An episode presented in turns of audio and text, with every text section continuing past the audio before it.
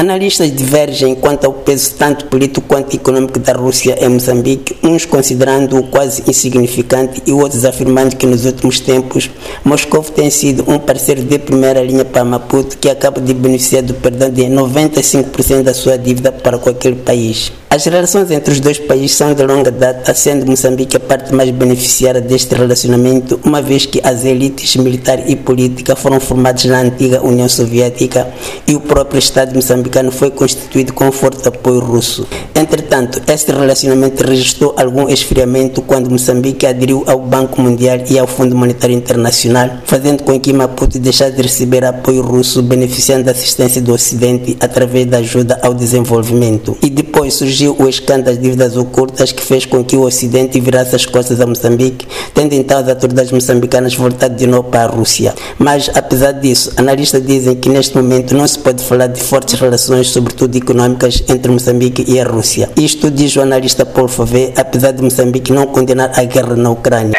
Quase não existem relações comerciais entre Moçambique e Rússia. Não? Quase não. O que, é que a Rússia envia para nós?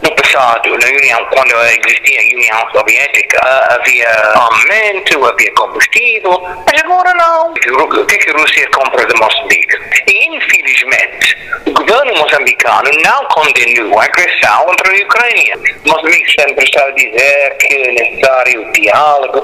Como pode haver diálogo quando a Rússia está a invadir outro país e, e não só invadir, mas ocupar partes do país? A mesma opinião tem também o analista político Egídio Plácido, para quem a relação entre Moçambique e a Rússia nunca teve uma componente econômica muito grande. O comércio entre Moçambique e a Rússia não tem tido um volume tão grande, digo, de realce. Nunca teve. As relações entre Moçambique e a Rússia foram sempre relações ideológicas. Há um sentimento de um dever por parte dos libertadores da pátria moçambicana por causa do apoio que a próxima Rússia, de algum modo, deu à própria Frelimo. Para aquele analista, a relação até se esfriou de certa forma. Agora, com esta guerra com a Ucrânia, parece claramente que, objetivamente, apesar de publicamente Moçambique e outros países africanos não fazer esta condenação direta, de certo modo, também o relacionamento esfriou. É verdade que temos a Conferência África e Rússia, mas isso não é relevante para que nós possamos dizer que, por esta altura, as relações são muito boas, porque nenhum país quer desafiar o Ocidente para sacrificar a sua população para defender os interesses russos. Mas opinião contrária tem um analista político, Boris Namir, que considera que Moçambique e a Rússia têm uma relação político-econômica muito forte, destacando, entre outros aspectos, o fato de a Rússia ter sido o primeiro país no mundo a enviar uma força externa para combater o terrorismo em Cabo Delgado através do grupo Wagner, no contexto em que ainda não havia o programa do Ocidente e as intervenções da SADC e do Ruanda em Cabo Delgado.